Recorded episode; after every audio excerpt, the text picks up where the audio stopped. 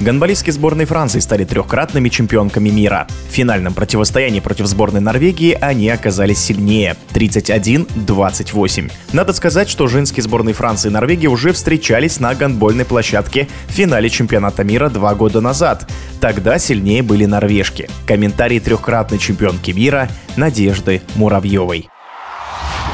Чемпионат, конечно, был вообще незабываемый, но я думаю, самый незабываемый он для тех, кто понимает, что в современном гандболе правят вратари. И, конечно, для меня, как для спортсмена и для того, кто так эмоционально за чемпионатом следил, три имени остаются, которые заслужили действительно своих медалей в полной праве. Это Алтея Рейнхард, это Катрин Лунда и, конечно, Сако из Франции. Три вратаря просто покорили, если честно. Вот. Ну а по сюжету чемпионата так очень много с экспертами обсуждали. Со спортивной точки зрения, конечно, команда которая проигрывала всю игру и на последних секундах выигрывает матч. Это яркая концовка, это все очень красиво было. Конечно, я про сборную Норвегии, которая на последних секундах мяч забросила. Но по спортивному, конечно, хотелось увидеть Данию в финале. Насколько справедлив был финал, наверное, показал он сам, потому что Франция разобрала очень хорошо соперника и то количество перехватов, которые они сделали. И во втором тайме, и в первом, и в принципе владели ситуацией по игре. Говорит о том, что с этим соперником играть можно, причем при грамотном понимании того, как действовать. И поэтому Оливье Крумбольц Среди тех, кого я уже назвала, конечно, герой вечера, насколько хладнокровно он проводил свои тайм-ауты, насколько вовремя взял предпоследний тайм-аут свой, и как команда реализовала с 9 метров бросок, он, может быть, даже стал в какой-то степени решающим, потому что было видно по всем вот этим точечным влияниям на игру, насколько команда ситуацией э, владеет, поэтому Францию от души хочется поздравить с этой победой на чемпионате мира, тем более вспоминается тот финал, где сошлись эти же сборные, вы помните эту паузу, которая затянулась минут на 10, э, когда Франция вела 6 мячей, финале со сборной Норвегии эта пауза просто перекроила вообще рисунок игры, и Франция упустила свое золото, просто из рук вырвали, поэтому по спортивному, конечно, этот чемпионат был максимально справедлив. Хочется отметить и сборную Дании,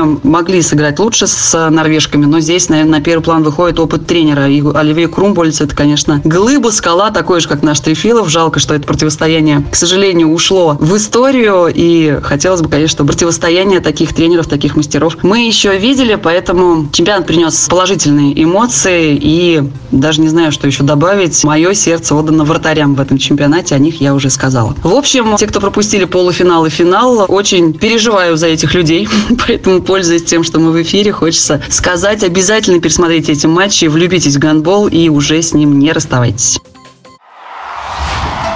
В эфире была трехкратная чемпионка мира по гандболу Надежда Муравьева. Остается добавить, что в матче за третье место сборная Дании оказалась сильнее шведских гандболисток 28-27.